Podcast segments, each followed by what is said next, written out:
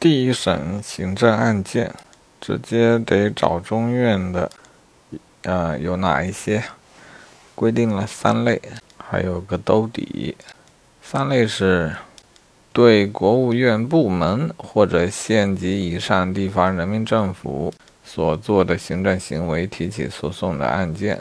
啊，这一点县政府我知道他管不了啊，得找中院管。国务院部门这是啥时候规定的？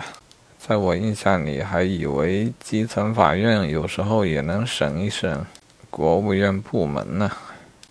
啊，那现在确定不行了啊，要由中院来管辖啊，对国务院部门提起的诉讼。啊，第二种情形是海关处理的案件，中院审理。三，本辖区内重大复杂案件，中院审理。啊，第四兜底，其他规定由中院受理管辖的案件。